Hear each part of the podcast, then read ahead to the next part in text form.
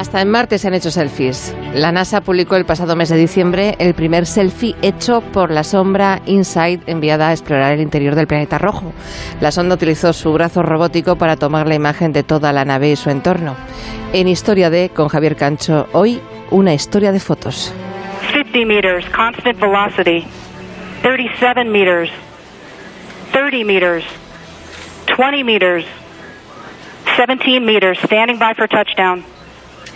Lo que estamos escuchando fue el momento del aterrizaje en Marte de la sonda InSight.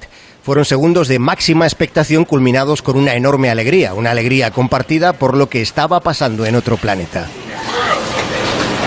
Touchdown confirmed. La misión InSight de la NASA consiste en explorar las entrañas de Marte con instrumentos que están perforando la superficie hasta una profundidad jamás alcanzada para medir así los movimientos sísmicos del planeta rojo. Pero entre lo primero que se hizo una vez allí fue un selfie robótico, aunque para hablar de este asunto lo mejor es volver a la Tierra.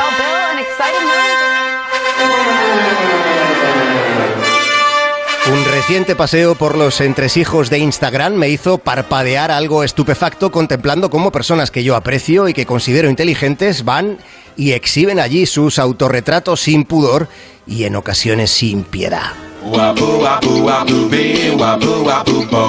El fenómeno selfie se ha convertido en conducta masiva durante el presente milenio. Sin embargo, los selfies son tan antiguos como la fotografía misma. De hecho, el primer autorretrato de la historia lo hizo un tipo llamado Robert Cornelius allá por 1839, en la primera mitad del 19.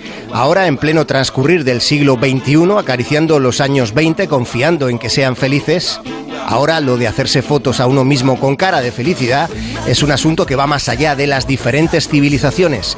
Los selfies son una actitud globalizada. Primero dejamos libres nuestras manos, agarramos bien la cámara, buscamos un buen fondo y seleccionamos uno de estos filtros para inmortalizar el momento. Todo para conseguir una foto perfecta. La cuestión es por qué. ¿Por qué nos hacemos tantas fotos a nosotros mismos? El psicólogo Tomás Chamorro Premuzic se preguntaba en la BBC por qué no dejamos de retratar algo que podemos ver todas las mañanas en el espejo del baño. ¿Por qué fotografiar algo que ya tenemos tan visto? Y buscando respuestas, seguramente algunos de ustedes se habrán acordado ya de Narciso. Recuerden que Narciso en la mitología griega fue aquel joven que vio su reflejo en el agua y pasó tanto tiempo admirando su propia belleza que se aisló del resto del mundo, hasta que un día tratando de abrazar su imagen, se ahogó.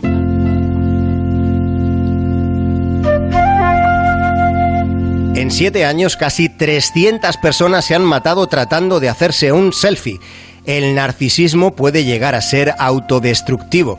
La lección ya estaba en la mitología griega.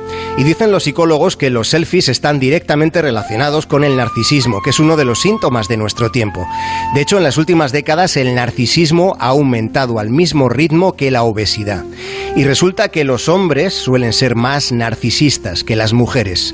Los selfies son una manifestación de esa necesidad tan extendida que consiste en que los demás nos valoren, nos admiren, aunque en el fondo solo sea una necesidad de aprobación casi neurótica. En los selfies se esbozan sonrisas, se ríe por fuera sin reírnos por dentro.